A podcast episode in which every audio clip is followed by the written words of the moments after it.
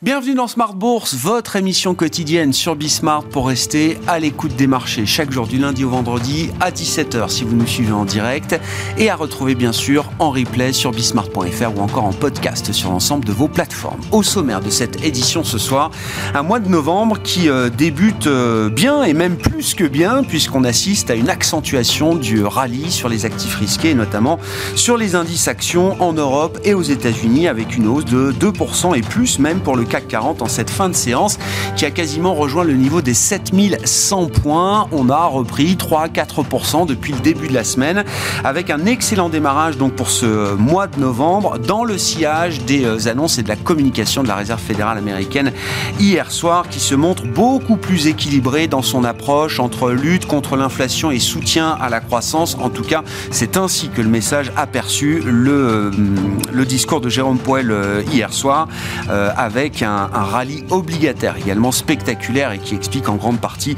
ce rallye sur les marchés actions. On a vu le 10 ans américain autour de 4,90 avant euh, la conférence de presse de Jérôme Powell. Il est retombé à 4,60, 4,65 au moment où on se parle. 24 heures après, c'est donc un mouvement d'ampleur que nous analyserons avec nos invités de Planète Marché. Dans un instant, on notera que la volatilité des marchés actions est également retombée d'un cran et de plusieurs crans même puisque le VIX est repassé sous les 16 au moment où nous nous parlons. Il était plutôt autour de 20 il y a encore quelques heures et quelques jours à peine. Du côté des entreprises, la saison de publication se poursuit avec euh, comme euh, point d'orgue ce soir la publication d'Apple après la clôture du marché.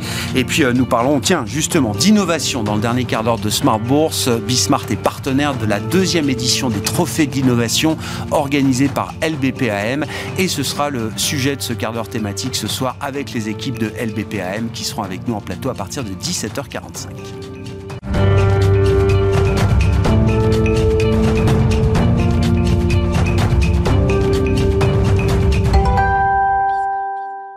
Et c'est donc un démarrage en trombe pour ce mois de novembre sur les marchés, sur les marchés actions, notamment le résumé de cette séance avec Comme du Bois. La bourse de Paris accentue son rebond ce jeudi et repasse même au-dessus de la barre des 7000 points. Les marchés ont accueilli avec soulagement la décision de la Fed qui a maintenu hier ses taux inchangés, tout en prévenant que le resserrement monétaire pourrait reprendre si nécessaire. Sur le front obligataire, le 10 ans américain continue de chuter ce jeudi. Il est tombé au plus bas du jour à 4,63%, venant de 4,9% avant la réunion de la Fed mercredi. Au Royaume-Uni, la Banque d'Angleterre a maintenu son principal taux directeur à 5,25% pour la deuxième fois consécutive. Du côté des indicateurs, les inscriptions au chômage aux États-Unis, aux États-Unis, pardon, ont légèrement augmenté à 217 000 la semaine dernière contre 212 000 la semaine précédente. En zone euro, l'indice PMI manufacturier est ressorti en version définitive à 43,1 en octobre contre 43,4 en septembre. Du côté des valeurs, Atos bondit aujourd'hui jusqu'à 13% au cours de la séance après la montée à son capital de son concurrent OnePoint à la hauteur de 9,9%. Il devient à cette occasion le premier actionnaire du groupe de services du numérique. De son côté, STM Microelectronics évolue en hausse. Son titre progresse jusqu'à 4,75% au cours de la séance. Le groupe de semi-conducteurs profite de l'effet des annonces de son concurrent américain Qualcomm, qui prévoit des prévisions de vente et de bénéfices supérieures aux attentes au quatrième trimestre. De son côté, Technic Energies progresse aujourd'hui jusqu'à plus de 5% au cours de la séance. Le groupe a publié un chiffre d'affaires légèrement supérieur aux attentes au troisième trimestre, porté par une inflexion de son carnet de commandes. Demain, côté statistique, les investisseurs prendront connaissance des chiffres de l'emploi américain pour le mois d'octobre et de l'ISM Service pour le mois d'octobre aux États-Unis. Enfin, ils prendront connaissance des chiffres de la balance commerciale allemande pour le mois de septembre. Tendance, mon ami, chaque soir en ouverture d'émission, les infos clés du jour sur les marchés avec Comme du Bois dans Smart Bourse sur Bismart.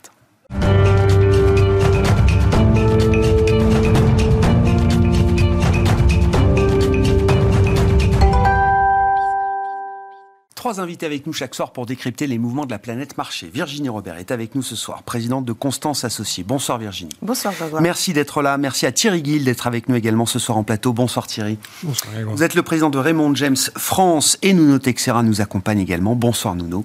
Ravi de vous retrouver. Vous êtes membre du comité d'investissement Cross Asset de Natixis IM. Nuno, un commentaire sur les mouvements de marché qu'on observe depuis 24 euh, heures maintenant, à savoir une détente assez spectaculaire des rendements obligataires euh, américains, euh, notamment hein, le marché directeur. On a vu jusqu'à 20 points de base de baisse sur le 10 ans euh, américain ces dernières heures. Et par voie de conséquence, ce mouvement sur les taux génère ou accentue, accélère encore un, mouvement à la hausse sur les actions. On l'a vu déjà hier sur la séance américaine. On voit la prolongation sur les actions européennes aujourd'hui, hein, hausse de 2% pour le CAC 40. Et la volatilité, le stress du marché mesuré par le VIX qui retombe alors à des niveaux euh, pas de complaisance, mais en tout cas des niveaux de stress moins importants que ce qu'on a connu ces, euh, ces derniers jours. Qu'est-ce qui explique là ces, ces, mouvements de court terme, certes, mais qui sont quand même des mouvements euh, importants et visibles aujourd'hui sur les marchés encore, Nuno? Est-ce que tout tourne autour de la Fed ou est-ce que d'autres éléments viennent alimenter ce qu'on observe sur les marchés depuis 24 heures? Oui, alors c'est tout en nuance en fait, parce qu'on n'a pas eu de d'événements euh, extrêmement marquants. On a eu un changement de tonalité effectivement de la Fed qui a rassuré les investisseurs. Finalement, la Fed était euh, la dernière banque centrale dont on pensait qu'il pourrait peut-être durcir encore une fois euh, avant la fin de l'année. en tout cas, le marché était relativement partagé. nous, on ne, pensait pas que ni la BCE ni la Fed ne remonteraient leur taux et qu'ils avaient atteint finalement un plateau suffisamment euh, élevé. Euh, pour autant, il y avait quand même une forme d'incertitude, d'autant plus qu'on avait eu des chiffres d'activité relativement soutenus aux États-Unis. donc finalement, on pouvait avoir le doute. et puis, on a eu finalement des nouvelles pour ne pas dire rassurantes, en tout cas laissant entendre qu'il y a quand même euh, finalement un impact sur l'économie. Euh, d'ailleurs, euh, le président de la Fed a souligné que finalement le travail avait été fait un petit peu en termes de durcissement des conditions financières par la remontée des taux longs. par ailleurs, on a eu un, ISM manufacturier qui a été plutôt euh, en faveur d'un retour à une situation qui prévalait il y a quelques, il y a quelques mois, donc euh, ça se calme un petit peu. Mm. Euh, et puis, on a eu aussi du côté de, du Trésor des annonces finalement d'un plan d'émission moins important que, que prévu. tout ça, ça, ça réduit la pression sur le marché obligataire, d'autant plus que Côté Moyen-Orient, on a également des prix du pétrole qui reviennent en dessous des niveaux du 7 octobre. Donc, les choses se calment un petit peu sur les sources d'inquiétude à, court terme.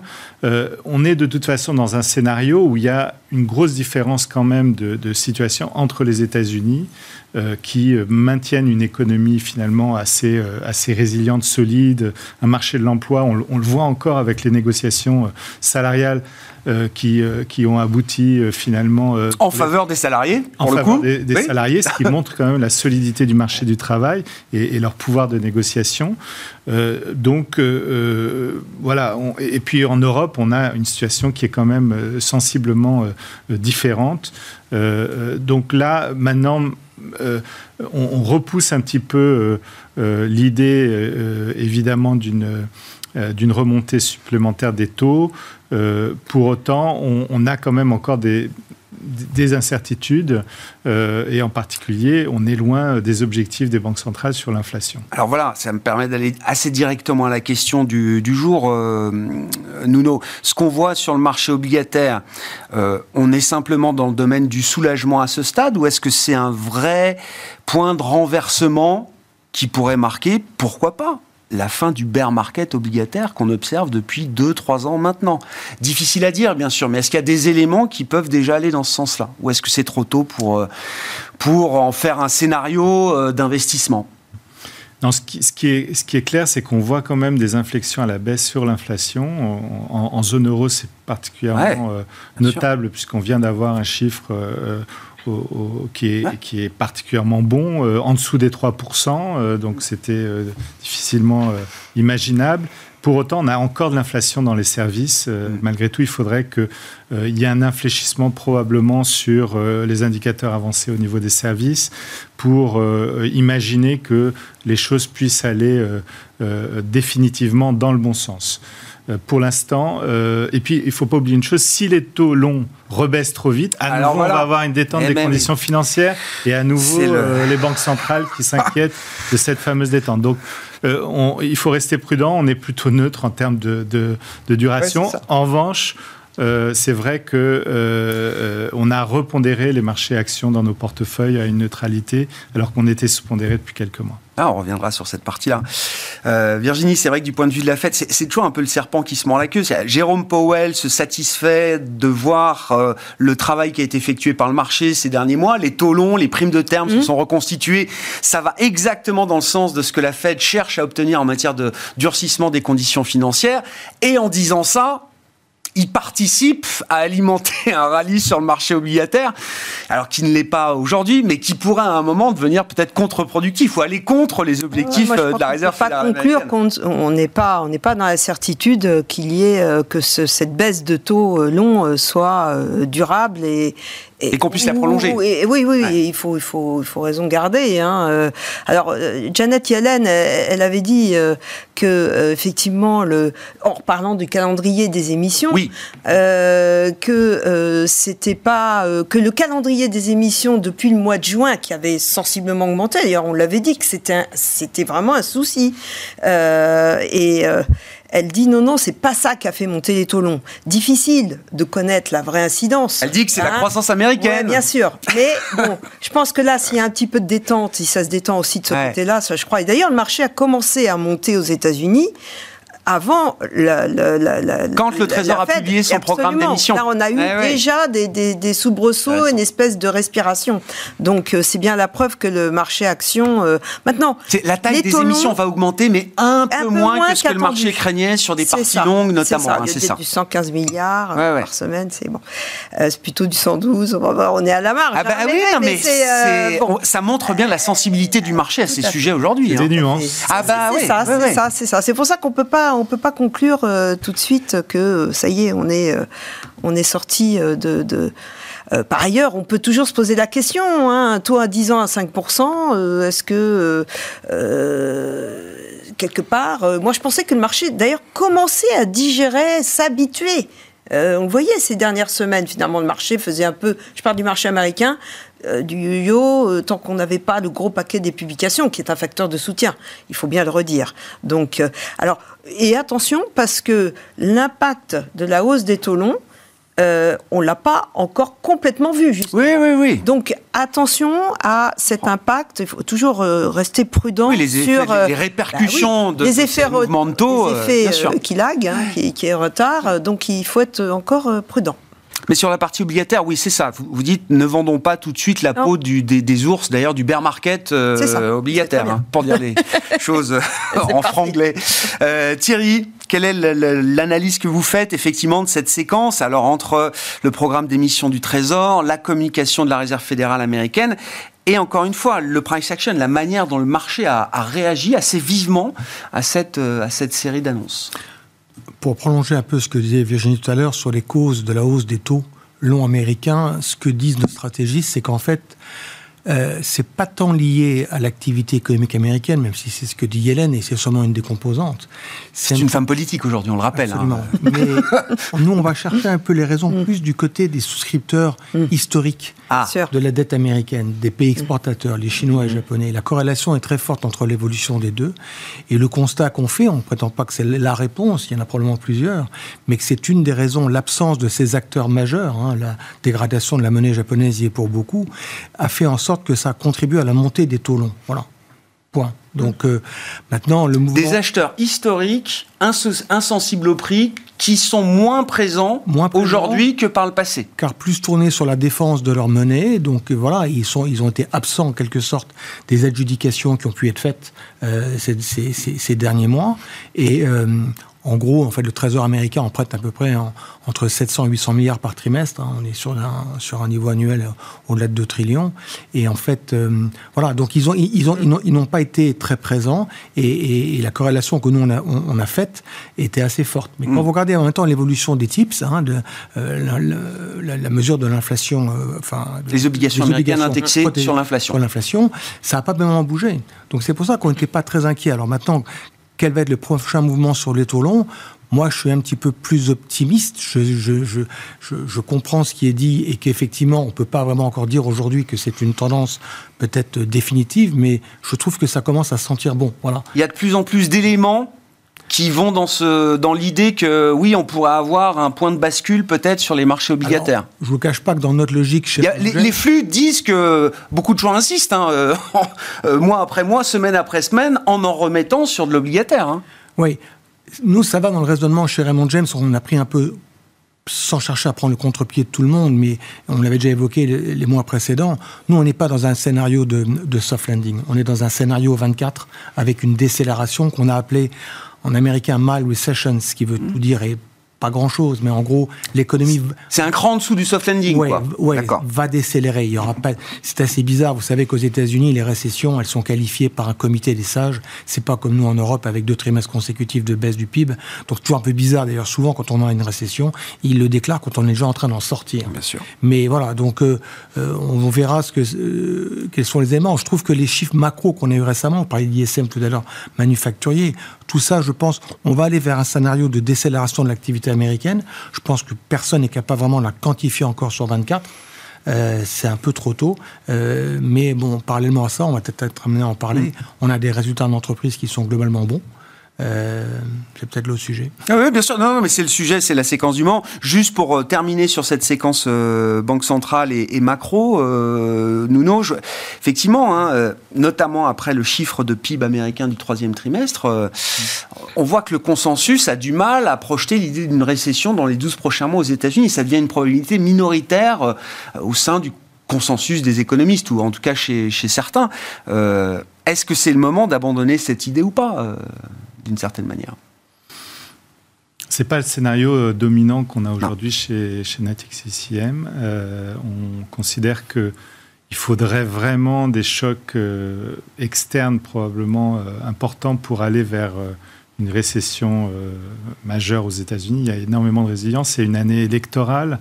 On a quand même encore un soutien budgétaire qui est quand même très important. Euh, le taux de chômage, il frémit, euh, mais euh, on voit qu'il y a quand même, tant qu'il y a un chômage bas, des salaires qui progressent bon an, mal an, à un rythme assez correct, mm. des entreprises qui sont favorisées par euh, l'État fédéral, hein, puisqu'il y a énormément de soutien, d'ailleurs plutôt aux entreprises qu'aux que, ménages, qui n'est pas trop inflationniste finalement.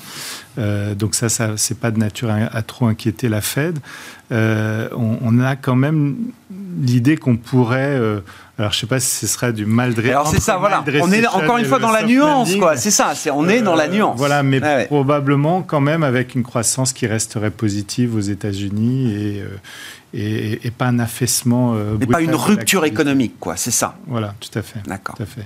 Euh, sauf effectivement envoler des, prix du pétrole qu'on ne peut pas aujourd'hui euh, tout à fait anticiper au vu de la situation au, Proche-Orient. Mais encore une fois, comme vous le disiez, effectivement, si le pétrole est une mesure du stress géopolitique, notamment côté Moyen-Orient, les cours du pétrole restent bien en dessous des niveaux du 7 octobre, hein, euh, les, attaques du Hamas contre Israël, et, même de fin septembre, puisqu'on marquait des points hauts fin septembre sur le pétrole. On était, euh, je crois, à 93 ou 95, peut-être même 97 sur le baril de Brent, je crois, et 93 autour sur le baril de brut léger américain.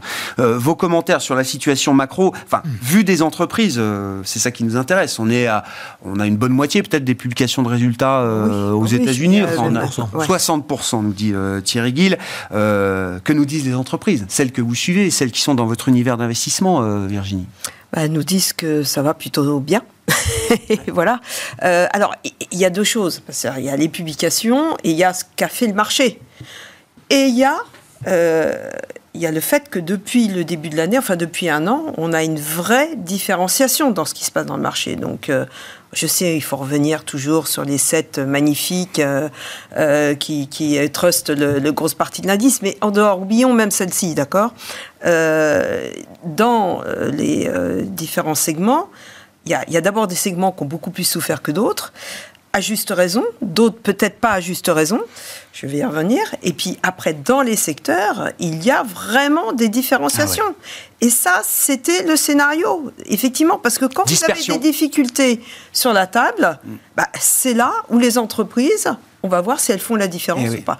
Et euh, très clairement, vous prenez le secteur de la santé qui a été, mais alors, tout ce qui est service à la santé et tout ce qui est medtech, ça a été, mais alors, alors il y a des sujets, il y a eu l'histoire du, euh, euh, du médicament anti-obésité, ça a impacté également euh, tout ce qui était dans les staples, tout ce qui était donc euh, les Mondelez, les Kraft, les, les Pepsi, les, enfin, on, peut tout, enfin, in fine, on peut en mettre une grosse partie. Je les appelle les vendeurs de sucre. Et, bon, voilà, mais comme toujours, le marché, et surtout lorsque le marché, il y a des incertitudes comme ça, il est extrême. Et donc aujourd'hui, qu'est-ce qui se passe? Bon, Il y a le juge de paix. Le juge de paix, c'est la qualité des résultats, et les résultats sont plutôt bons. Mais après, c'est la guidance, c'est évidemment le discours euh, du, euh, du management. Et là, il y a quand même un discours de prudence, euh, mais il y a des différenciations encore et toujours. Voilà. Et c'est pour ça que je disais tout à l'heure, attention au taux long.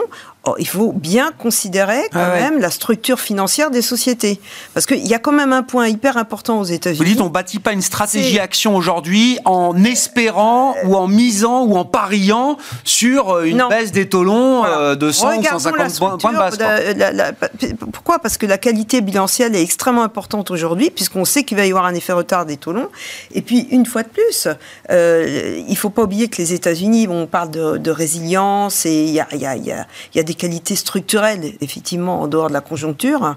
Euh, mais il y a un élément quand même qui est incroyable, c'est leur euh, au sein des entreprises, c'est leur euh, facilité, enfin, d'investissement.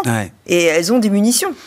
Et ça, qu'est-ce que, quand, quand, vous avez un Amazon qui, qui dépense 70 milliards de R&D en 2022, qu'est-ce que, qu'est-ce que, voilà, il y a. Et comme on est à la croisée des chemins sur de nouveaux sujets, que ce soit l'intelligence artificielle, etc. Euh, je ne sais pas si on avait des chiffres de la productivité dans le monde agricole aujourd'hui qui étaient en forte augmentation. 4,7. Oui, oui. Euh, sur le troisième trimestre aux États-Unis, la productivité augmente de quasiment 5%. Et oui, alors je ne sais pas si l'intelligence artificielle, mais probablement parce qu'elle va être partout. Et donc, ce facteur productivité et investissement, euh, c'est quand même point très important. C'est quoi l'exemple des, exemples de sociétés qui permettent de faire mieux que le marché en octobre, par exemple, mieux que le marché américain? On a eu un troisième mois de baisse consécutive pour le S&P 500. Quel type de profil de, de, de dossiers, dans les sociétés Dans les softwares, on, a eu, on a eu des sociétés qui euh, sont très très bien comportées. Euh, prenez des services Nao euh, ou des Adobe ou ce genre de choses. ensuite, bon, il faut quand même le dire, les sociétés de défense, bien sûr. évidemment, ont surperformé. On peut pas, on peut pas faire comme si ce secteur-là n'existe. C'est pas euh, la modération massive dans les indices. mais euh, à la fin de l'année, on fera les comptes, non évidemment. Il y, a eu, il y a eu la surperformance à la suite de ces, tragiques nouvelles, euh, mais il y a eu aussi de bonnes qualités de résultats. Hmm. Euh, même une TikTok Oats aujourd'hui euh, dans la dans, dans, dans, la Navy ou de donc il y a il y a, y a vraiment là je pense qu'il y a des il y a une exécution opérationnelle qui, est, d'industrie qui avait été délaissés aussi. Donc le marché il était extrême comme toujours il est toujours mmh. extrême à la hausse comme à la baisse hein, donc euh, il y, a, y a de quoi faire pour vraiment faire des arbitrages et aller capter de la performance dans les portefeuilles. Thierry sur la séquence euh, micro, là, qu'est-ce que vous retenez un peu globalement de ces 60% de, résultats déjà publiés au sein du S&P 500 Puis, je veux bien euh, dire un petit mot de la saisonnalité du mois de novembre. Toujours intéressant de regarder la, saisonnalité, justement, euh, notamment du point de vue de la performance des marchés actions américains. Sur les résultats du Q3, c'est une, on l'a évoqué à l'instant, c'est un, c'est un bon cru. Sur un peu plus de trois quarts des sociétés ont publié des résultats au-dessus des attentes. Ça, c'est un chiffre qui se répète quasiment de trimestre en trimestre. Les ventes, c'est un peu moins, c'est 63% au-dessus des attentes. Ça se traduit par des marges qui sont relativement tenues sur le marché américain. Mais comme c'était évoqué par Virginie à l'instant, ça sous-tend aussi qu'il y a, il y a un vrai travail de stock picking à faire. Et mm. ça, c'est mon leitmotiv depuis de nombreux mois. Je suis intimement convaincu. On fait partie d'une génération, à moins d'avoir plus de 70 ans, mais qui, qui n'a pas connu le monde de l'inflation. La plupart des gérants n'ont pas géré sous inflation. Et ceux qui ont été la référence, comme moi j'ai commencé ce métier il y a pas mal d'années, c'était le, un des fondateurs du Fonds Magellan, Peter Lynch. C'était du stock picking. Et pour moi, c'est vraiment, on est dans ce monde-là aujourd'hui. On évoquait à l'instant des noms. Quand vous regardez les résultats des, grosses sociétés de la tech, on aura Apple ce soir, mais on a eu les, sur les GAFAM, on a eu les quatre autres. Il y a un peu de tout. Hein. Amazon, c'est bien, mais Amazon, euh, ce que les gens oublient un peu, c'est que ça marche bien sur la partie distribution. On a voulu la sanctionner un petit peu sur la partie euh, cloud. Vous prenez Microsoft, chez Microsoft, dans Microsoft, tout était bien. Google, on l'a sanctionné sur la partie cloud, là aussi, parce qu'elle a une croissance que de 22%, mais néanmoins, sur les recettes publicitaires, le résultat était très bon. Et ce qui, d'ailleurs, a contribué au bon comportement de Meta. Donc voilà, il faut, il faut y aller vraiment, euh, moi, forcément, sur le scénario 24, comme on a un scénario plutôt de prudence, je commence à avoir euh, un regard sur deux thèmes qui sont un peu les, les, staples, d'une part, et, potentiellement les mid-cap qui ont été ravagés ah, bah alors ça. depuis deux ans. On en parle. en parle. Ouais, ouais, ouais. Mais, mais on le voit mais quand vous regardez sur les staples américaines, il y a il y a plus que deux poids, deux mesures. Vous ça a beaucoup d'irrité parce qu'à un moment, ça se payait aussi cher que les GAFAM. Hein. C'était dans la, période 20-22, euh, les Coca, Pepsi, etc. J'avais fait les comptes, c'était des PE plus élevés que les GAFAM à l'époque. Voilà, c'est ça. Ça a pas mal d'irrité là depuis. Ah, pas mal d'irrité, bien sûr. Mais vous avez des boîtes aujourd'hui qui se tiennent mieux que d'autres. Des, des Procter tiennent un peu mieux, des Costco tiennent mieux, une Target tient pas. Donc il y a vraiment, il faut, il faut, il faut y aller vraiment en stock picking, mm. petite partie, et voir s'il y a des exagérations. C'est Google. Voilà, sur les résultats, ça fait moins 10. Euh, voilà, nous, on a considéré que c'est un peu une anomalie. On s'est remis long sur le titre. Voilà, c'est ce genre de choses, je pense, qu'il faut essayer d'appréhender le marché. Euh, mais sinon, c'est une la, seule chose qu'on peut rajouter sur la saison des résultats et qui tranche un petit peu avec les deux premiers trimestres. Globalement, on trouve les mêmes réactions. Quand vous regardez les anticipations des analystes sur Q1 et Q2, les résultats sont sortis au-dessus des attentes, entre 6 et 7 de hausse par rapport aux attentes. Et ce, euh, ce Q3, c'est la même chose. Par contre, les titres ne montent pas. Même c'est ça. Et ça, c'est une vraie différence. Et comme on dit en américain, il y a un disbelief, ils y croient pas. Et ce qui crée, moi, je suis un contrarien par excellence, ce qui, moi, me crée un, sentiment plutôt d'avis de, de me mettre long du marché plutôt que de me mettre short. Parce qu'il y a beaucoup de cash, parce que y a, les gérants sont excessivement prudents, alors qu'on va rentrer, on en parlera tout à l'heure, on rentre dans une des meilleures saisonnalités de l'année. Novembre est le mois le plus haussier de l'année aux États-Unis depuis la nuit des temps. Bah si, je veux bien que vous nous quantifiez un petit peu le, mois de novembre euh, à travers les âges, euh, du coup. Alors, je n'ai pas tous les chiffres exacts en tête, mais novembre, c'est un mois qui affiche en général une hausse d'à peu près 1.2, 1.3 sur le mois.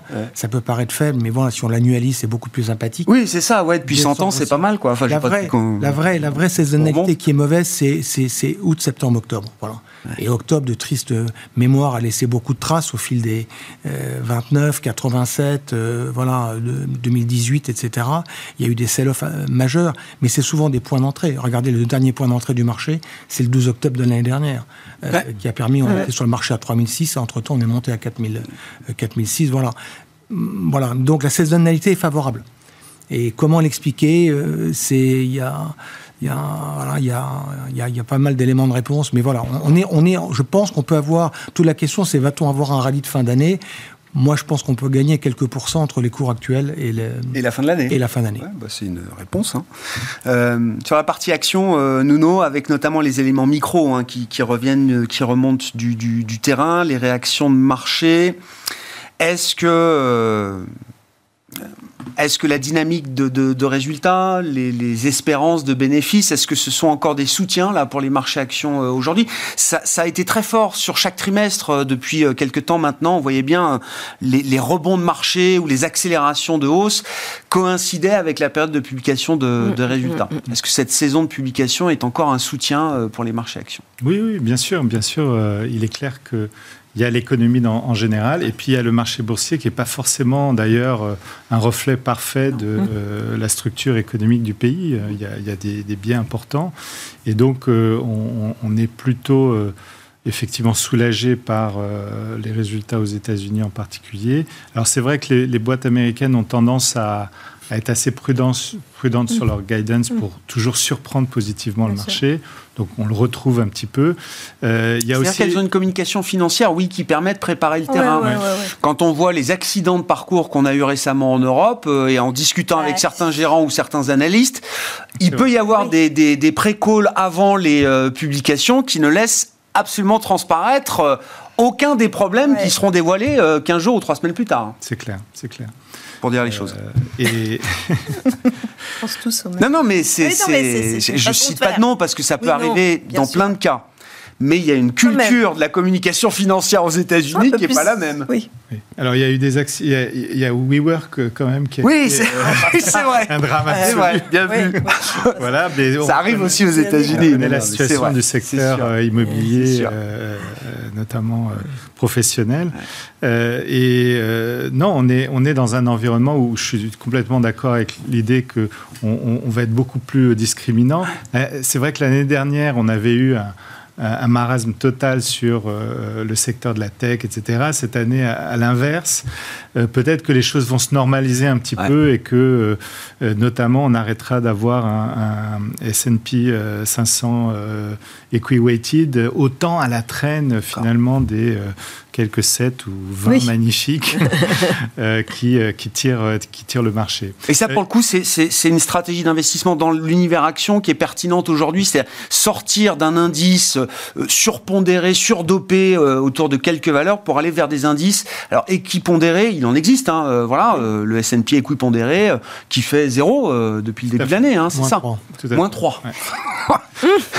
Donc, c'est plus vers ce genre de stratégie dans le domaine action que, que vous vous tournez alors, en termes de saisonnalité, c'est vrai qu'il y a un élément aussi, c'est les rachats d'actions.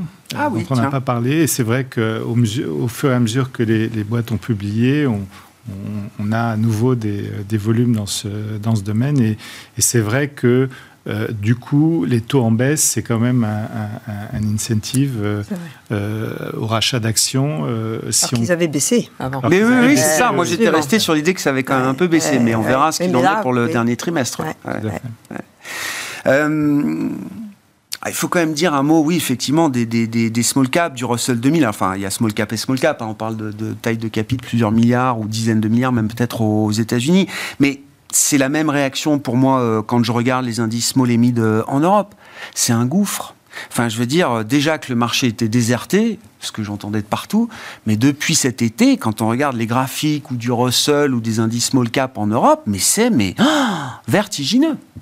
Qu'est-ce qui se passe sur ce pan du marché? Est-ce que c'est inimaginable de se dire qu'il n'y a pas des opportunités là dans ces, segments de marché qui sont euh, alors très peu liquides peut-être aujourd'hui et complètement désertés. non, bah alors, il y a le souci de la liquidité, ça c'est évident. on sait bien que dans des temps compliqués ou des marchés euh, qui euh, enfin là c'est une sacrée décote quand même de liquidité. Enfin de, Après je reviens sur mon, sur mon, point de structure bilancielle. Hein.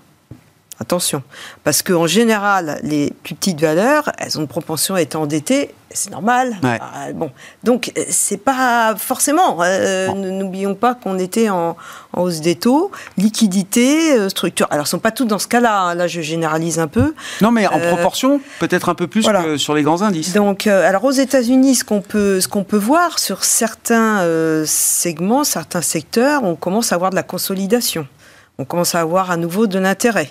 Je pense que les gros fonds de private equity aussi vont commencer. Alors, je parle des gros fonds, attention, hein, je ne parle pas de. Parce que private equity, on mélange beaucoup de choses. Mm. Donc, les gros fonds. Euh, vont commencer à être euh, un peu plus euh, présents. Exemple, il y a des opérations qui ont marqué l'actualité là. Il y, a eu, bah non mais alors aux États-Unis, alors c'est pas c'est c'est pas c'est pas un fonds, mais Cisco qui rachète Splunk par exemple, voilà. Il y a, y a, alors c'est peut-être un peu euh, toujours les mêmes secteurs, mais ça va. Je pense que ça va revenir. Alors que là aussi, on était arrivé comme les rachats d'actions et mm. il ne se passait plus rien, à la fois sur les introductions en bourse et sur euh, euh, les rachats. Donc, donc voilà, ça, ça peut reprendre. et je pense que évidemment, oui, il y, a des, y des, il y a des dossiers très intéressants. Si on est un peu plus positif pour des indices équipondérés, est-ce qu'on est moins positif pour les 7 magnifiques? Enfin, je veux dire, est-ce que ça implique d'Apple? Hein bah, Je vous laisse choisir. Oui, Apple ce soir. bah si, allons-y sur bah, Apple. ce soir. la tradition veut qu'on parle avec vous d'Apple, Virginie. on le fait depuis 10 ans maintenant. Oui, oui, voilà. Non, mais est-ce que, est-ce que oui, il y a des points, euh, il y a, ah des points de faiblesse quand même? au regard des, des, des valos boursières, des cours de bourse. parce que tout le monde se dit, tout le monde est encore euh, euh, centré sur les ventes d'iPhone et évidemment sur le dernier iPhone. Je rappelle quand même qu'il est sorti le 22 septembre. Donc pour les chiffres à fin septembre, on, aura que un petit huit jours de, de, de, vente effective. Et mais pour autant, ça fait rien parce que les analystes disent toujours c'est le c'est le momentum. Bah oui. Euh, voilà, voir les premiers jours si ça se vend ah très très bien. Euh, ah, c'est comme un film au cinéma. Hein. enfin, est-ce que ça démarre bien sur la première euh, séance du premier jour? C'est important. Va être faible sur tout ce qui est iPad et Mac. Et pourquoi? Parce que il y a toute la nouvelle gamme. Alors iPad, il n'y a pas encore de nouvelle gamme. Il n'y en a pas en 2023, donc peut-être 2024. Mais sur les Mac en particulier, avec les nouveaux processeurs M3 qui ont été annoncés. Donc forcément, là, les gens ont pu hormis l'aspect fondamental, euh, on s'équipe un peu moins, euh, peut-être dire bah, j'attends, j'attends le M3, enfin avec le processeur M3, donc là ça va être en décroissance. Non, moi ce que je regarde, parce que c'est pour moi c'est ça le futur d'Apple, c'est la, continuelle progression des services. Mmh, mmh, mmh. Et, ça, euh, et le dernier trimestre, c'était assez impressionnant. Donc, euh, donc moi, c'est plutôt ça que je vais regarder. Après, euh, après chacun considère si effectivement il y a de la valeur, de la création de valeur à venir. je pense que oui.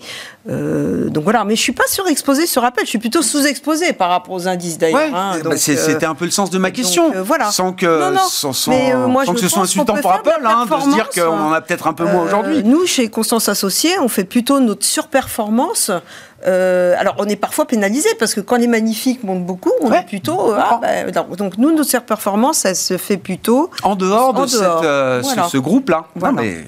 point très intéressant.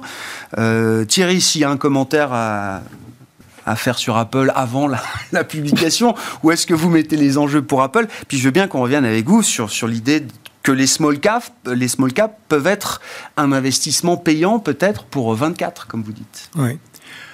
Sur Apple, euh, moi j'ai toujours considéré que c'est pas tant le nombre d'iPhone qui est important, c'est savoir quelles sont les marges. La marge ah du groupe, pour moi, c'est le plus important. La véritable histoire d'Apple, c'est ça. Donc, on sait qu'ils développent, comme l'a dit Virginie à l'instant, beaucoup les activités de service. Euh, on verra quelles seront les incidences sur les nouvelles générations de Mac qui sortent avec leurs nouvelles puces, qui pour moi d'ailleurs est un secteur que je regarde beaucoup. L'univers, on l'a peut-être pas évoqué, mais qui m'intéresse sur 24, c'est l'univers des PC. Parce qu'en fait, quand on réfléchit un petit peu et qu'on, au vu des résultats de celles qui ont déjà publié, je pense à Intel qui a publié de très bons résultats mm. parce que le PC marche bien, AMD sur la partie PC, c'était pas si mal que ça. Euh, ce qui m'intéresse, c'est que la dernière fois qu'on a tous changé, pour beaucoup d'entre nous, nos PC, c'était en plein Covid. Donc on arrive à un cycle de renouvellement. Et le deuxième Déjà? aspect, ah ouais. Eh, ça va faire pratiquement trois ans et demi, quatre ans. Et le deuxième aspect, c'est que quand vous regardez la nouvelle façon dont vous allez, dont vous allez pouvoir accéder à l'IA, alors c'est pas ah nouveau, mais c'est via le PC ou via vos portables. Donc, doit donc l'équipement va être important quand même. Le hardware avec, va être avec des puces. et ah donc, euh, donc, on était habitué au CPU, au, euh, dans, dans, les ordi, au GPU, les Graphic Processing Unit. Et donc, il y aura maintenant les, les NPU, terme que je ne connaissais pas, cet acronyme, Neutral Processing Unit. Et c'est en fait des, des, puces qui sont capables de faire des, des analyses de données en, en, masse. Voilà. Et ça, c'est important. En gros, il va falloir changer de voiture pour pouvoir, en quelque sorte, changer, quoi. pour pouvoir aller sur l'IA. C'est formidable. Pour que demain, quand vous écoutez une conférence, on vous fasse en instantané la traduction immédiate dans votre langue. C'est ce genre de choses. Donc ça, ça m'intéresse. Mais euh, oui, pour revenir et pour revenir sur Apple, oui, euh, j'ai pas de vrais éléments. Bien sûr, on regarde la Chine. Euh, il y a 18 près de 19% du business d'Apple est fait en Chine, c'est 21% de son operating income. voilà, et on sait que ça devait ralentir. On verra ce que ça donne. Avec en plus une concurrence chinoise qui revient sur le devant de la scène. Oui, oui, oui. Bon, c'est pas un peu stratosphérique non plus Apple. Je crois qu'on est à 29 ou 30 dans, hmm. dans ces niveaux-là. Donc, hmm. De PE Oui, de PE. Hmm. D'accord. Elle a baissé récemment. Elle a perdu 9% depuis son plus Sur les small la question des small caps, c'est une question qui m'est posée depuis de nombreux mois. Alors moi, j'ai tendance toujours un petit peu à dire que euh, lorsque vous avez un changement de paradigme sur un marché, il faut aller regarder un petit peu parfois du côté de l'analyse technique. Parce que je considère que les, les, graphes, les charts vous donnent des éléments que souvent les analystes fondamentaux ne découvrent qu'après coup. Mhm. Donc je ne dis pas qu'il faut euh, aimer l'un et pas l'autre, il faut travailler en bonne intelligence avec les deux outils. Mais euh, sur les small caps, il n'y avait vraiment aucun momentum, mais depuis plusieurs mois. Là, un peu comme je l'évoquais tout à l'heure aux États-Unis sur les staples, moi j'aime bien ce qui arrête de baisser dans un marché qui baisse, j'aime pas ce qui ne monte plus dans un marché qui globalement monte. Alors est-ce que ça a arrêté de baisser sur les small caps pas toutes. Vous évoquez euh, les small caps par le prisme du Russell 2000. Moi, j'aime pas trop le Russell 2000 parce que le poids des biotech est beaucoup trop important. Et dans le, dans le screening qui fait du Russell 2000, peuvent rentrer des valeurs qui ne gagnent pas d'argent. Je préfère regarder mhm. le mid cap 400 ou small cap 600 sur le SPI. Et là, c'est des boîtes profitables? Oui. D'accord. En tout cas, oui. 2000, je crois que c'est 35% des boîtes qui sont pas Ouais, c'est ça, c'est ce que j'avais en tête, 40%. Alors, c'est un peu violent, mais en Europe, c'est autour de 10. Ouais, ouais, ouais. Mhm. Oui, donc ça explique quand même l'écart aussi de performance quand on cherche de la qualité et du cash flow. Euh, regarder plusieurs indices, ce que je pense.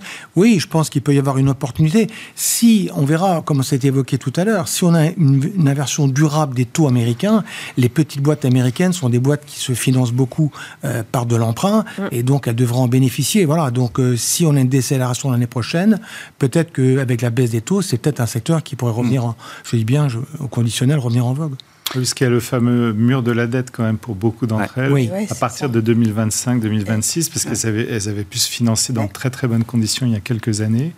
Et, euh, et, beaucoup vont devoir anticiper sur 2024 pour émettre avant le, le, rush. Et, les dossiers les plus fragiles ont déjà euh, anticipé. Euh, c'est souvent comme ça. Hein. C'est ce que vous disiez, Virginie. Les répercussions des hausses de coûts de financement, des hausses des taux, on n'a pas encore vu dans le domaine corporate, on n'a pas encore vu tous les, tous les sujets. Nuno, si je reviens, bah, c'était le début de la discussion, une Fed plus équilibrée dans son approche qui en aurait fini avec les hausses de taux euh, directeurs. Qu'est-ce que ça implique, par exemple, pour la sphère émergente, euh, notamment? Là aussi, hein, ça a été des actifs euh, compliqués cette année. Est-ce qu'il y a l'idée, on approche de la fin d'année, on est tous plongés dans les perspectives 2024, est-ce qu'il y a l'idée qu'il y a un mouvement de, soulagement? Est-ce qu'il y a quelque chose à faire du côté de la sphère émergente en matière d'investissement aujourd'hui? Il est clair que euh, au niveau taux d'intérêt, euh, on a eu quelques initiatives de certaines banques centrales émergentes, mais finalement assez timides, parce que c'était difficile d'aller euh, contre la Fed. À partir du moment où on aura plus de visibilité sur la politique monétaire de la Fed, on pourra voir ce type d'initiative se, se, développer. C'est-à-dire baisser les taux, quoi. Des baisses de taux, exactement. et, par ailleurs, on, devrait avoir aussi euh, des devises qui tiennent un petit peu mieux, parce que tant qu'on a un dollar euh, extrêmement fort, c'est difficile d'avoir une surperformance euh, durable des marchés émergents. Donc on est toujours un petit peu négatif sur, sur les marchés émergents de manière générale, sur l'Asie en particulier. Donc on est plus constructif sur, sur l'Amérique latine. de toute façon, si la Chine se reprend, ça profitera aussi au Brésil en particulier. Euh, on aime bien le Mexique, euh, qui est quand même aussi lié à l'Amérique. Ah pardon, à, l'Amérique du Nord, hein, bah, bien sûr. qui, a une base de coûts quand même très favorable. donc voilà, c'est un petit peu le, type de pari qu'on fait, mais pour l'instant, on reste plutôt pays développés mm. et, encore sous-pondéré sur les pays sur les pays émergents. On a remonté vraiment nos, nos allocations de 4 points. Alors ça semblait modeste, mais on était sous-pondéré en action. Euh, et mardi, on a décidé, avant même le, la décision de, la Fed, de remonter nos allocations en considérant que euh, on avait déjà purgé un petit peu les, excès du début de l'année. D'accord. Bon. C'est vous la hausse du marché. ça fait 3-4 jours, effectivement, que le marché euh, s'emballe un petit peu. C'était notre comité d'investissement mardi. Ah ben voilà. tombé le mardi. Bon, on s'arrêtera là-dessus pour ce soir. Merci à vous trois d'avoir été les invités de la marché. Virginie Robert, présidente de Constance Associée, Thierry Gill, président de Raymond James France et Nuno Texera, membre du comité d'investissement Cross Asset de Natixis IM.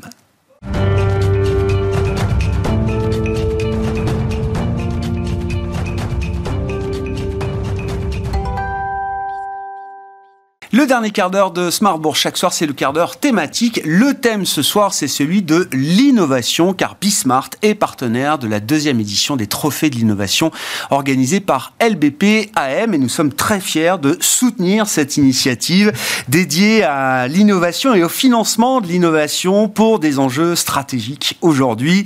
Emmanuel Mouret, présidente du directeur de LBPAM, est avec nous et Michel Saunier, directeur de la gestion de Tocqueville Finance, une des filiales de gestion d'actifs de LBPM euh, aujourd'hui. Bonjour à vous deux. Bonjour. Bonjour Grégoire. Merci beaucoup d'être euh, avec nous et, de reproduire ce partenariat. C'était la première édition l'an dernier de ces trophées de l'innovation, euh, Emmanuel. Euh, la deuxième édition, on va détailler un petit peu sans dévoiler évidemment les lauréats, puisque l'événement a lieu le 7 novembre prochain. Mais quel, quelles sont les leçons que vous avez tirées de la première édition et que représente pour vous aujourd'hui cet événement qui est amené à durer et à s'installer dans le temps euh, pour le groupe majeur de gestion d'actifs que vous êtes aujourd'hui? Alors oui, pour répondre à, la, première question, qu'est-ce qu'on a tiré comme enseignement? Eh bien, c'est quelque chose d'assez euh, important pour nous à multiples titres. Alors d'abord, LBPAM euh, avec sa filiale Tocqueville Finance et désormais la financière de l'échiquier qu'on a acquis en juillet 2023, est un gérant de 68 milliards d'euros environ avec sur la partie gestion action de conviction, alors là on est, on est le premier en France sur la partie action, on a 25 milliards. Hmm. Et, et, cet événement est important parce que précisément notre job de gérant action, c'est d'identifier les champions de demain. Donc c'est précisément tout l'enjeu de ces trophées de l'innovation et c'est donc la raison pour laquelle nous renouvelons. Mm. Mais il y a un autre enjeu qui tient aussi à, euh, à l'ADN actionnarial et historique de LBPM. Donc on est le gérant euh, pour compte de tiers du grand pôle financier public, la Banque Postale, CNP Assurance, la Poste et CDC qui fait de l'innovation un marqueur fort et commun de tous ces business. Alors, au service des territoires d'un côté mm. et au service de l'accompagnement du développement des entreprises en France. Donc cet événement, euh, c'est aussi une vitrine pour notre groupe qui reflète ses ambitions et ça nous permet de créer un écosystème grâce à ce jury autour d'entrepreneurs, de, de, de, venture capitalistes, de family office, d'investisseurs institutionnels. Quand on dit créer, on crée déjà une rencontre entre des gens alors qui se fréquentent, qui se voient, qui se connaissent, mais qui vont dans un moment privilégié, dans une séquence qui amène à, la cérémonie des trophées d'innovation, qui vont participer à euh, ben, euh, caster, à euh, choisir des lauréats et à échanger peut-être plus profondément que d'habitude. Exactement. Et d'ailleurs, c'est la raison pour laquelle ils sont revenus. C'est parce que cet écosystème, ils ont apprécié la première édition. Et, euh, Michel, qui a participé euh, à, cette, à ce que fait le jury, moi, je ne peux pas en parler parce que j'étais pas dans la salle. Donc, euh, la bonne nouvelle, je ne dévoilerai rien. Mais ils reviennent pour ça. Parce que pour ce jury, c'est l'occasion d'échanger entre leurs différents métiers et de rencontrer les entrepreneurs. Très intéressant, hein, ces échanges et cet écosystème que ça crée en euh, fait, on a vraiment en tête de favoriser la dynamique de place qui est déjà euh, qui a été lancée, hein, euh, puisqu'il y a d'autres initiatives du même type, comme ce que fait Philippe Tibi avec l'opération Scale Up. On a ce que fait la BPI avec les rencontres Cornerstone, et puis plus récemment, on a Euronext avec les forums IPO. Voilà. Mhm. on s'inscrit vraiment dans la même dynamique, dans la même idée, avec l'idée de construire un écosystème dynamique sur la place de Paris et surtout de constituer un socle de capital stable, ne plus être tributaire des flux, des allées et venues, de la version risque ou pas par rapport à, ce segment-là et à ces petites sociétés-là. Donc on veut vraiment, comme on dit, hein, nous, quand on demande c'est quoi notre idéal d'investisseur, bah, l'idéal c'est simple, hein, c'est d'accompagner la société depuis sa plus tendre enfance, depuis le berceau, jusqu'au CAC 40. Alors ça c'est un vœu pieux, ça arrive très rarement, mais c'est génial quand ça arrive. Et, et dans le cas des trophées, on arrive à réunir l'entrepreneur génial l'entrepreneur génial, pardon, et le financier patient. c'est mhm. bien, c'est parfait. Bien sûr. Oui, c'est ça, c'est un accompagnement tout au long de la vie, quoi, de l'entreprise. Et on manque souvent de patience en Europe, à la différence de ce qui se passe aux États-Unis. Justement, là, qu'est-ce qui. Alors, qu'est-ce qui caractérise cette deuxième édition? Mais si je reviens à la première édition, cette idée d'accompagnement, alors je me souviens, j'ai repris Hansom, Fruger, Carbometrix, Weather TradeNet. Je crois qu'il y avait eu même quatre prix. Enfin, il devait y avoir trois lauréats, puis il y avait eu un, un prix où on avait deux lauréats ex aequo parce que le jury n'avait pas pu. C'est des entreprises, oui, que vous continuez de suivre aujourd'hui, que vous avez pu accompagner, euh, soutenir dans certaines initiatives? Alors on les a suivis parce qu'en fait, on leur donne d'une part la visibilité grâce à Bismart, donc ça les a aidés évidemment, et puis on les a suivis peu de temps avant le lancement de la deuxième édition pour savoir, OK, et vous en êtes où grâce à ces différents prix qu'on leur a octroyés. en fait, c'est assez intéressant parce que les réponses qu'ils nous ont données nous font dire qu'il faut qu'on continue avec ces trophées. Donc, ah. par exemple, Ansum, qui est une solution de paiement pour déficients visuels, donc nous disent, euh, le, patron nous dit, il a bénéficié de cette visibilité qui a été vraiment un accélérateur. Et d'ailleurs, il mentionne que suite à ce prix, un, client euh, potentiel en Amérique du Nord l'a contacté pour sa solution. Donc ça, pour nous, c'est une grande victoire. Euh, et puis Fruger, alors c'est une solution différente puisqu'il s'occupe de décarbonation du numérique, hein, numérique en particulier. Alors eux, on les a suivis très particulièrement parce qu'ils ont noué des liens au sein de la Banque Postale et on est très fiers de dire qu'aujourd'hui, euh, c'est eux qui calculent l'empreinte carbone et la décarbonation du site internet d'LBPM. Donc on les a utilisés en tant que prestataires. Et puis par ailleurs, ils viennent de décrocher un contrat avec l'ADEME. Ils pourraient devenir une référence. En tout cas, c'est ce qu'on leur souhaite. Et, donc oui, ça a, été, euh, ça a été un accélérateur pour eux. On en est C'est une vitrine, mais pas juste une vitrine. Non, mais ah c'est important d'avoir une vitrine. Mais c'est intéressant de voir derrière tout cet écosystème, comment il se diffuse, comment il se consolide. Et puis on est là un an après encore. Oui, on est là aussi pour leur mettre le pied à l'étrier, en tout cas favoriser ça. Donc comme tu le disais, il y en avait quatre. Donc les deux autres, c'est Carbometrics. C'est un peu le même positionnement que Fruger, des solutions vers la décarbonation. Qu'est-ce qu'on voit en termes de business? Ce sont des contrats. Hmm. Des contrats avec des banques, des contrats avec des cabinets de conseil. Donc on voit que ça marche, la mise en avant via Bismart, via nos réseaux, via le... Ça fonctionne. On a aussi notre coup de cœur qui était Weather Trade Net Là, c'est assez atypique. C'était atypique, puisque c'est la gestion du risque climatique. On voit en ce moment, aujourd'hui, avec la tempête, que c'est pas neutre, hein, que ça peut arriver, même chez nous. Euh, et alors, elle a réussi un tour de force exceptionnel, puisqu'elle a 800 sociétés qui ont contracté un abonnement avec elle, dont Bloomberg. Incroyable. Donc ça fonctionne.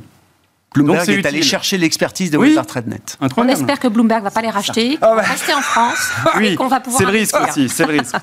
c'est eux qui décideront, c'est TradeNet qui décidera si jamais Bloomberg leur fait une offre euh, un jour. Mais effectivement, dans le domaine financier, quelle, euh, quelle récompense euh, quand même d'avoir Bloomberg qui vient signer un contrat avec vous. Qu'est-ce qui va caractériser cette deuxième édition par rapport à la première? Je me souviens que la première était très tournée vers les fintechs, même si on voit d'ailleurs qu'on était déjà très largement aussi dans le domaine climatique avec certains exemples qu'on a cités Alors déjà, il y a ce qui ne change pas. On, a, on partenarise avec euh, Investance, hein, sur lequel on se repose beaucoup. Et puis, on a toujours ce jury euh, assez exceptionnel qui, euh, qui est sur toute la chaîne de l'entrepreneuriat à la cotation. Donc ça, ça ne change pas. Cette année, on accueille deux nouveaux partenaires, Alpha FMC et Microsoft. Et puis surtout, on a élargi le spectre des sociétés qu'on regarde. Et là, en effet, l'an dernier, on était 100% FinTech. Cette année, on est FinTech, et Green Tech. Mhm. Et donc, on aura trois prix. On espère que ce sera trois mhm. et, pas quatre, mais bon, on verra le 7 novembre. Donc, la meilleure FinTech 2023, la meilleure Green Tech et le prix coup de cœur du jury.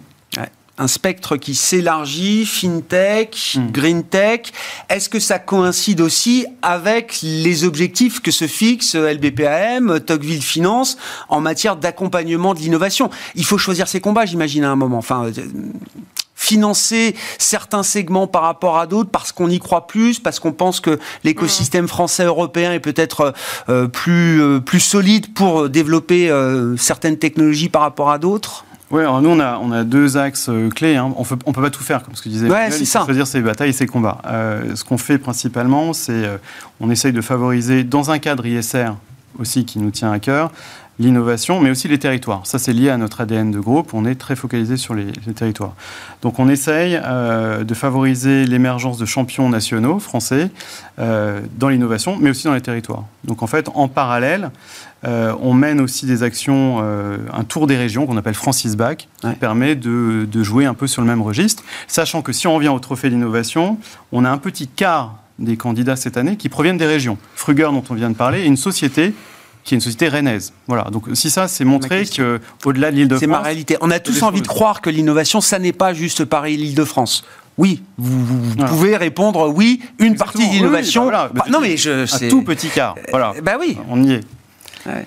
Et, puis, on, peut peut-être dire aussi que l'innovation, on, se dit souvent que c'est euh, l'apanage des startups qui inventent des nouvelles technologies, et, c'est partiellement vrai en fait. Ce qu'on se dit pour un gestionnaire d'actifs, en fait, euh, oui, euh, il y a des nouvelles idées qui sont mises en œuvre par de nouvelles entreprises, des petites entreprises, et c'est pour ça qu'on lance aussi une activité de private equity qui précisément va se focaliser sur des projets dans les territoires. Mais L'innovation, c'est aussi des grands projets infrastructures immobiliers en France et en Europe, Et ceux-là, on les finance déjà grâce à nos, à nos fonds de dette privée. Et puis, euh, comme tu le dis, Michel, euh, l'innovation, ça passe aussi par les small cap et les large cap qui en font quand même tous les jours. Et là, c'est un secteur en France et en Europe sur lequel on est historiquement présent.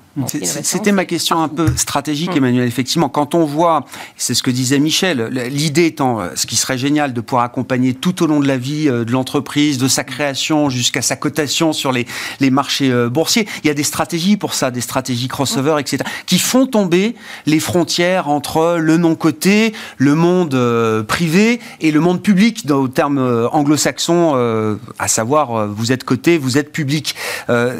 stratégiquement, comment LBPAM se positionne?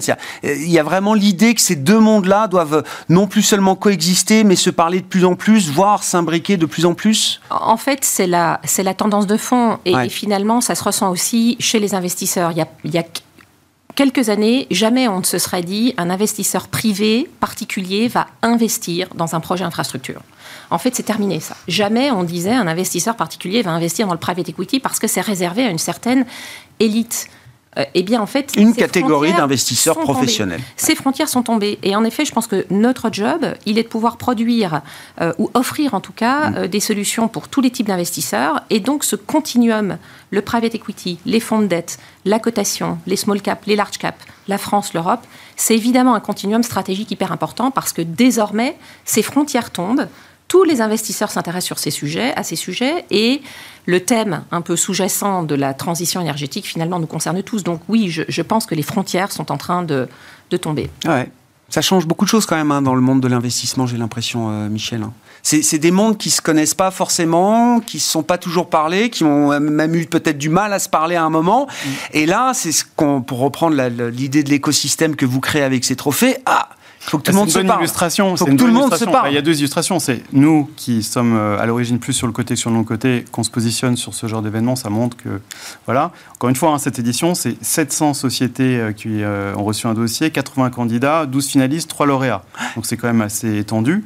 et derrière, en effet, les, enfin, les, le fait d'investir sur la tech, euh, pour nous, c'est aussi euh, pas que l'investissement. C'est-à-dire que c'est aller chercher des fournisseurs de solutions à l'extérieur, par exemple sur des thèmes aussi spécifiques que la biodiversité. On va recourir à, des expertises locales, euh, bien françaises, pour pouvoir crédibiliser encore plus notre démarche. Donc notre fonds thématique, il va pouvoir publier une empreinte bio, biodiversité qui est calculée par un acteur français.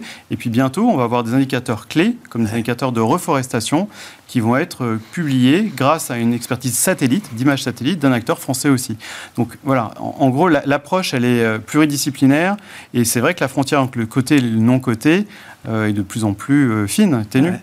c'est ce que vous disiez aussi, Emmanuel. C'est, promouvoir l'innovation, à travers des, événements comme celui-là, mais c'est aussi euh, être utilisateur ah en tant que groupe de gestion d'actifs. Hein, c'est ah un vrai sujet. Euh, l'innovation, la technologie, la donnée, le traitement de la donnée, etc. Enfin, J'imagine il y a plein de sujets où vous êtes capable d'aller chercher de l'expertise nécessaire à votre métier de gérant d'actifs. Ah oui, en fait, on s'applique à nous-mêmes en tant que société eh ben. de gestion cette fois-ci, ce que mm. Michel euh, met en place dans les portefeuilles. Donc en effet, c'est essentiel de comprendre ces technologies. Mais là-dessus, il faut être, il faut être très humble et, et très attentif parce que l'innovation, c'est un puissant fond.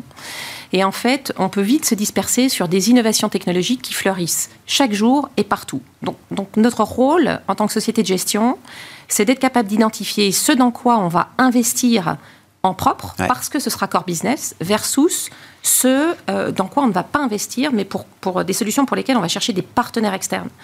Et donc, à titre d'illustration, ce qu'on a choisi de faire chez le BPM, c'est d'investir en propre sur la partie data, y compris la data extra-financière. Donc là, on a énormément investi avec un data Ça, c'est cœur, ça. Ça, c'est cœur.